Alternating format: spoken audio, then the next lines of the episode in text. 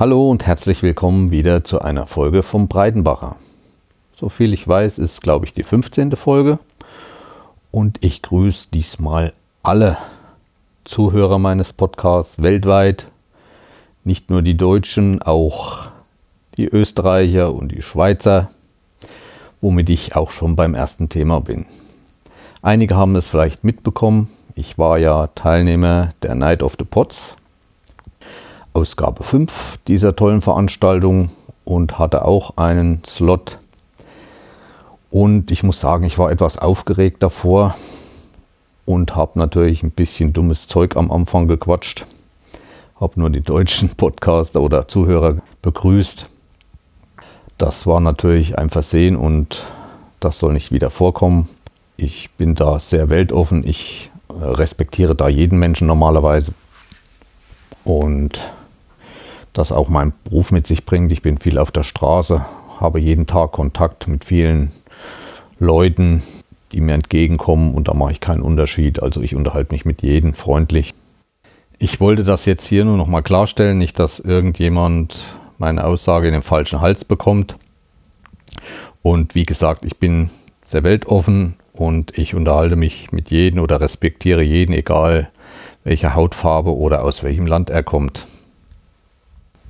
Es war auch nicht so einfach. Ich hatte ja neben mir zwei Profi-Podcaster vom Radio Mobil sitzen, die Sabine und den Uli. Da war ich halt doch etwas aufgeregt. Sabine kann das, glaube ich, noch bestätigen und soll nicht wieder vorkommen. Ansonsten denke ich, lief es hinten hinaus dann doch einigermaßen und meine Aufregung war mir nicht ganz so anzumerken.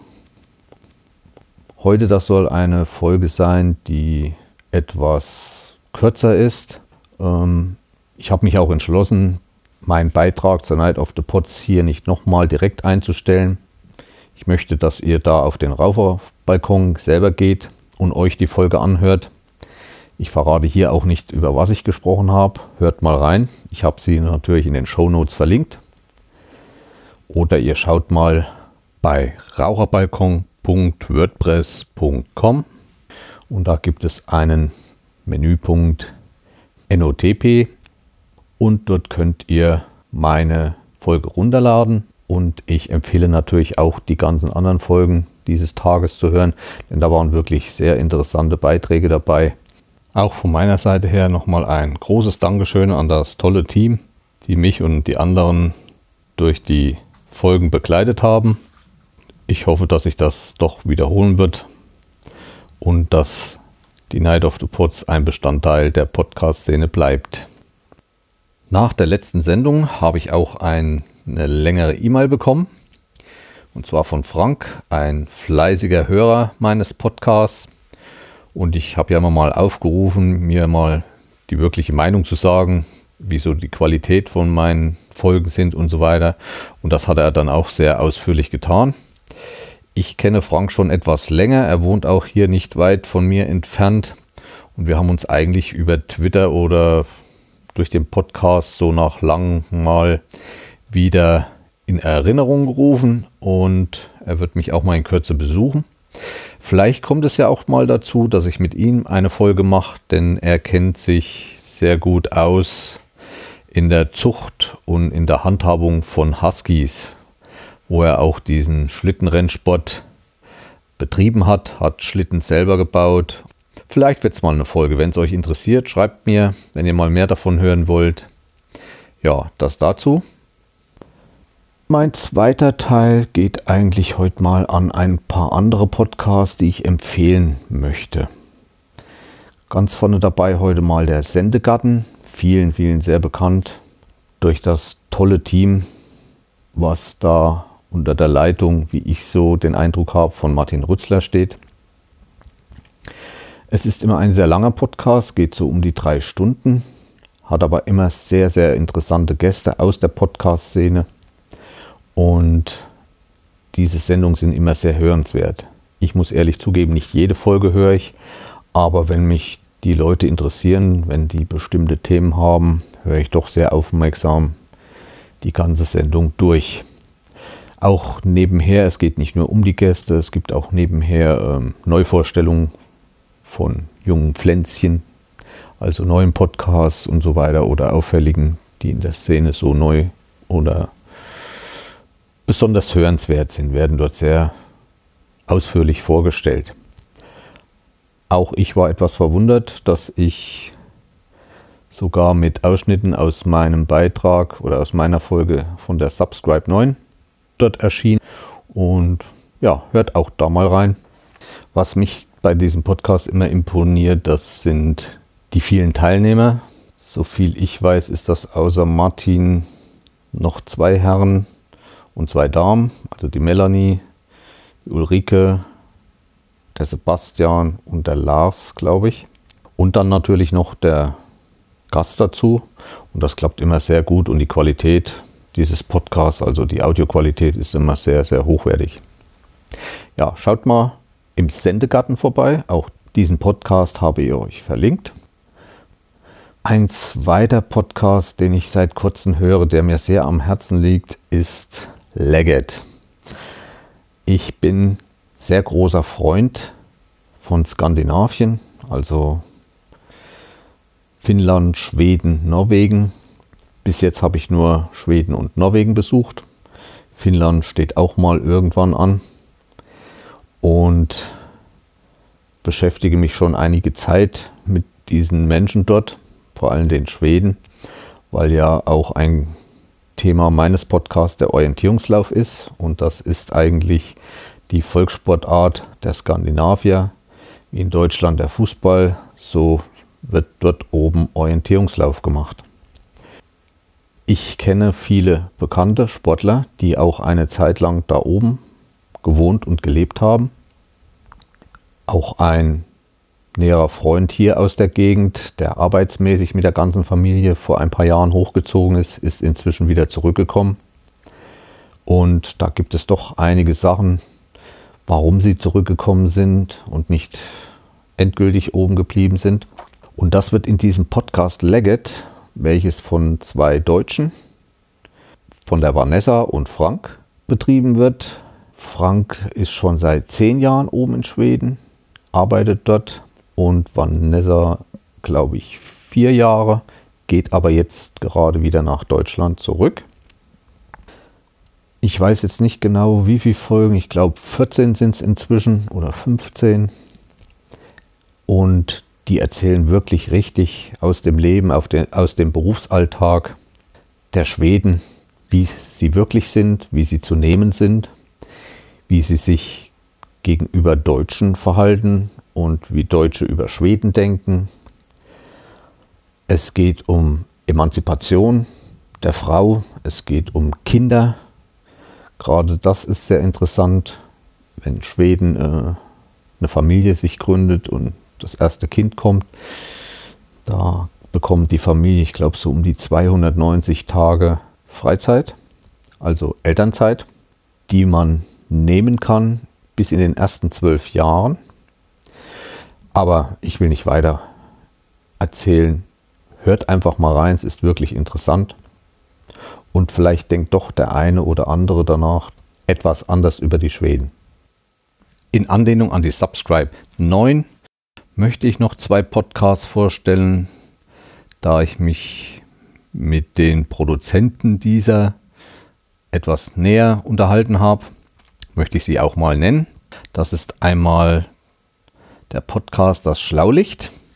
Das ist ein Podcast für neugierige Kinder. Sie haben verschiedene Themen. Es geht los bei Geld, bei Besteck, eine Folge über Wasser, über Bienen. Sehr interessant. Vor allem, sie machen auch Experimente während der Folge. Die Folgen sind so ein bisschen in Anlehnung an Peter Lustig oder die Sendung mit der Maus gemacht. Ich fand es sehr unterhalten und kann sie eigentlich jeden empfehlen, vor allem Familien mit Kindern. Und ich finde, das ist die richtige Einstiegsdroge für die Kleinen in den Podcast-Alltag hineinzuwachsen. Und da sollte man mal reinhören. Dieser Podcast wird von drei Kölnern gemacht. Das ist einmal der Olli, der André und mit Jörg habe ich mich in München damals etwas mehr unterhalten. Ja, das war der eine. Und der zweite heißt Honigdachs. Honigdachs ist äh, ein bisschen aus der Bankenszene. Und zwar wird der Honigdachs vom Journalisten Friedemann Brenneisen produziert. Das ist ein freier Journalist aus Leipzig und er macht einen Podcast über Bitcoins. Ich habe da auch mal reingehört, aber für mich ist das eigentlich ein bisschen zu hoch, komme da nicht ganz mit. Aber wahrscheinlich müsste ich mal von der ersten Folge anfangen. Es wird alles erklärt, wie, was und um den Bitcoin. Also vielleicht auch da mal reinhören. Könnte für manch einen doch ganz interessant sein. Ja, das war's zu meinen heutigen Podcast-Vorstellungen. Vielleicht hört ihr mal rein. Mein drittes Thema heute ist eigentlich der Jahresabschluss unserer Orientierungslaufabteilung. Wir haben ja auch einen kleinen Verein, aber eigentlich gehören wir zu einem größeren Verein, weil wir nur sehr wenig Mitglieder sind. Gibt es bei uns in Schmalkalden den SV Schmalkalden 04. Das ist ein Sportverein, in dem mehrere Sportarten unter einem Dach sind. Dazu gehören Schach, Orientierungslauf, rhythmische Sportgymnastik und die Hauptabteilung ist Judo mit den meisten Mitgliedern, die auch sehr erfolgreich in ganz Deutschland sind und auch international. Ja, und so sind wir eine Abteilung des SV Schmalkal 04. Entstanden sind wir früher aus der Zeit der Alten Republik, aus der Betriebssportgemeinschaft BSG Post Schmalkalden. Wir hatten sogar mal eine eigene Vereinshütte und waren nicht nur Orientierungsläufer, sondern wir waren Wanderer, Bergsteiger und Orientierungsläufer. Da gab es in der damaligen Republik einen Verband, der DWBO, der Deutsche Verband für Wandern, Bergsteigen und Orientierungslauf. Heute gehören wir dem Turnerbund an. Versteht zwar keiner, wir werden da auch ziemlich klein gehalten, aber eigentlich geht es ums um den Sport, um das Vergnügen. Natürlich muss man im Sport abgesichert sein, ist ja auch eine Verletzungsgefahr gegeben. Und da muss man organisiert sein und versichert sein. Und das geht bei uns über den Turnerbund. Ja, wir hatten eine Abschlussfeier. Und zur Abschlussfeier treffen wir uns nicht irgendwo nur in einer Gaststätte, sondern es kommt auch ein bisschen Kultur oder Sport dazu. Und dieses Jahr waren wir in dem kleinen Örtchen Schwallungen. Warum Schwallungen? Zwei Familien unserer Abteilung wohnen in Schwallungen, sind dort ansässig und haben dieses Jahr auch mal die Organisation unserer Abschlussveranstaltung in die Hand genommen. Und dazu gehörte ein Besuch im Regionalmuseum von Schwallungen. Der Leiter dieses Museums ist natürlich ehrenamtlich, ist ein Mann, der sich da voll ins Zeug legt. Er hat auch erklärt, was, warum er sein Museum zum Beispiel nicht Heimatmuseum nennt, weil Heimatmuseum ist eigentlich für die gedacht, die mal dort gewohnt haben und noch wohnen, dessen Heimat es ist, aber dieses Museum soll allen offen stehen. Ja, so fanden wir uns dann an einem Samstag, 13 Uhr, in dem Museum ein. Und es gab größeren Vortrag über die sehr interessante Geschichte dieses Ortes. Ich fahre nun schon viele, viele Jahre immer mal durch oder dran vorbei. Es gibt jetzt eine Umgehungsstraße dort. Und es war wirklich sehr interessant, mal zu erfahren, was doch dieser kleine Ort für eine Vergangenheit hat und wie interessant die ist. Es gab zum Beispiel dort einen Raubritter in der Nähe. Auch Schwallung, so wie es heute da ist, gab es früher nicht so. Es war an einer anderen Stelle. Ich muss dazu sagen, Schwallung liegt im mittleren Werratal. Und gerade Schwallung ist das Werratal sehr, sehr breit. Also es gibt da auf einem Kilometer Breite sehr viele flache Wiesen und Felder, die bewirtschaftet werden. Und vor Schwallungen befindet sich der Ort Wasung, vielleicht einigen bekannt als die Karnevalshochburg der damaligen Republik. Nach Schwallung geht es weiter mit Wernshausen und Breitungen. Dort fangen dann hauptsächlich große Kiesgruben an. Man kann sich ja mal in Google Earth anschauen. Und ja, Schwallung ist an der Stelle dieses Werratal sehr breit. Am Rande gab es ein Altschwallungen und der Herr Pilz, der uns dort diese ganzen Sachen erläuterte, fand dort auch vor vielen Jahren im Wald am Waldesrand Dachziegeln und hat so nachgeforscht und da gab es mal eine Ritterburg. Und da erzählte er auch eine sehr interessante Geschichte. Dieser Ritter, der war einer der ganz bösen Kategorie. Also der streifte durch Lande und raubschatzte und äh, tötete, wie es ihm lustig war. Und da hat es sich zugetragen, dass er auch mal einen Beamten kidnappte, bei sich in die Burg brachte und wollte Lösegeld verdienen. Der Beamte konnte aber fliehen und floh in ein benachbartes Dorf Schwarzbach. Und da gab es so ein allgemeines Gesetz, wenn einer von einem Raubritter verfolgt wurde und in eine Ortschaft in die Kirche ging und sich auf den Altar setzte, so war er eigentlich sicher und unantastbar. Das tat er dort in Schwarzbach. Auch die Gemeinde Schwarzbach stellte sich in der Kirche um diesen Beamten. Der Ritter kam, gab den Schwarzbachern ein Ultimatum. In 15 Minuten steht er hier draußen, ansonsten brenne ich euer ganzes Dorf nieder. Die Schwarzbacher gaben auf. Der Beamte konnte noch ein Stück fliehen und wurde dann vom Ritter umgebracht. Das hörte der Bischof von Würzburg, zu dem wir damals gehörten, kirchenmäßig, und war sehr erbost, so dass der Bischof seine Manntruppen losschickte und den Ritter fangen ließ.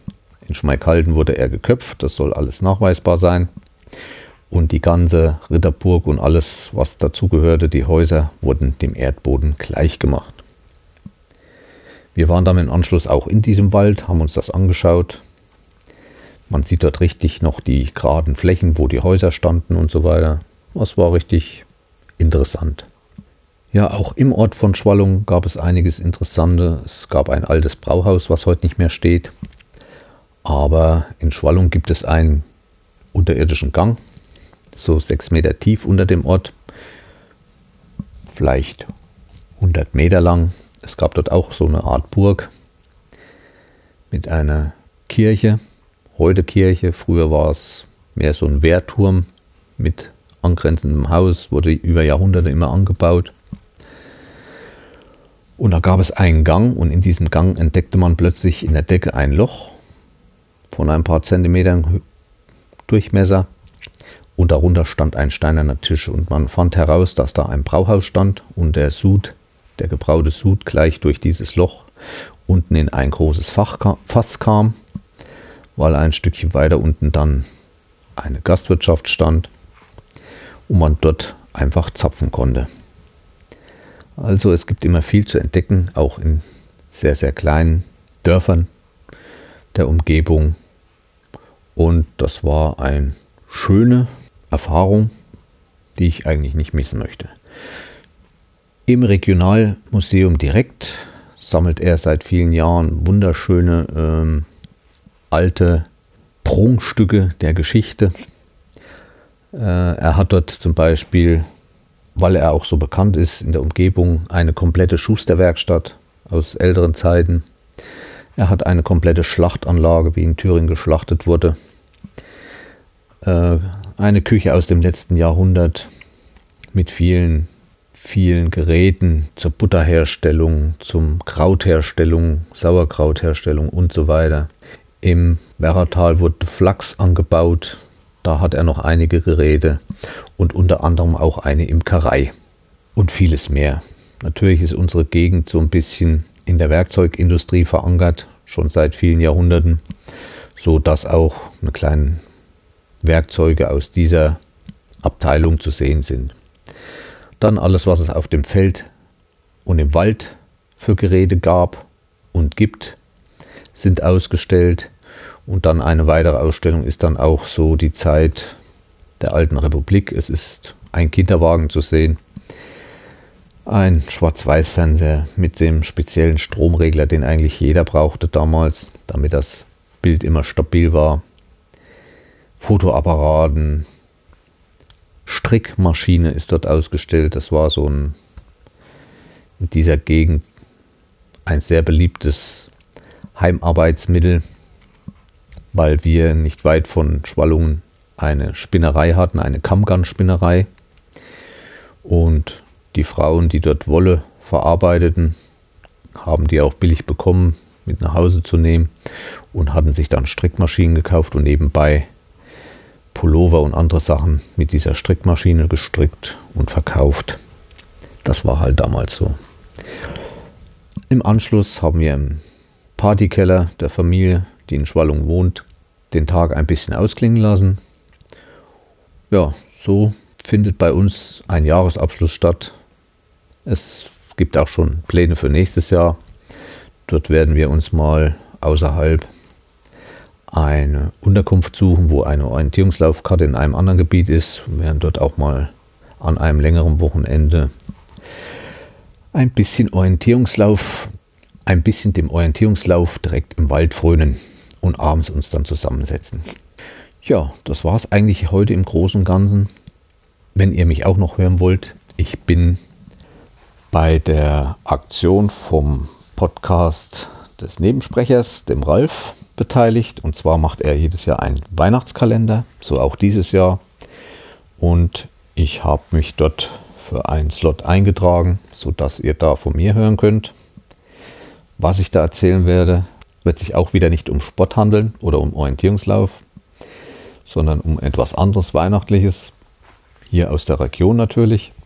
Hört mal rein, hört auch die anderen Folgen von den anderen. Es wird ja 24 geben, bestimmt, für jeden Kalender, Weihnachtskalendertag ein.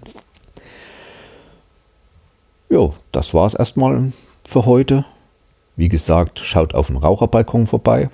Auch das Thema, was ich dort gemacht habe, habt ihr hier noch nicht gehört. Hängt auch nicht mit dem Orientierungslauf oder Sport zusammen. Und auch mit nichts, was ich so schon vorher mal erzählt habe. Sein eigenes Thema. Seid schön neugierig. Ich habe euch alles verlinkt, auch die zwei Podcasts, die ich heute vorgestellt habe. Und ich denke, wir hören uns im Dezember wieder und verbleibe bis bald im Wald. Der Breitbacher, euer Jens. Tschüss.